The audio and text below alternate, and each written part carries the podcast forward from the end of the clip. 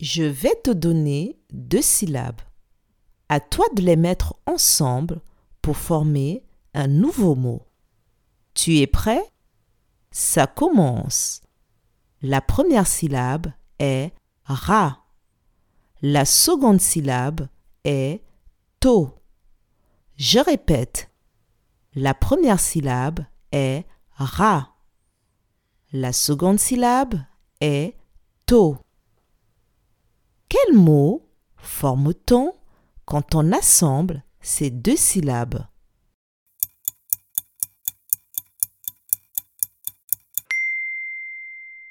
Quand on assemble la syllabe ra et la syllabe to, on obtient le mot râteau. Bravo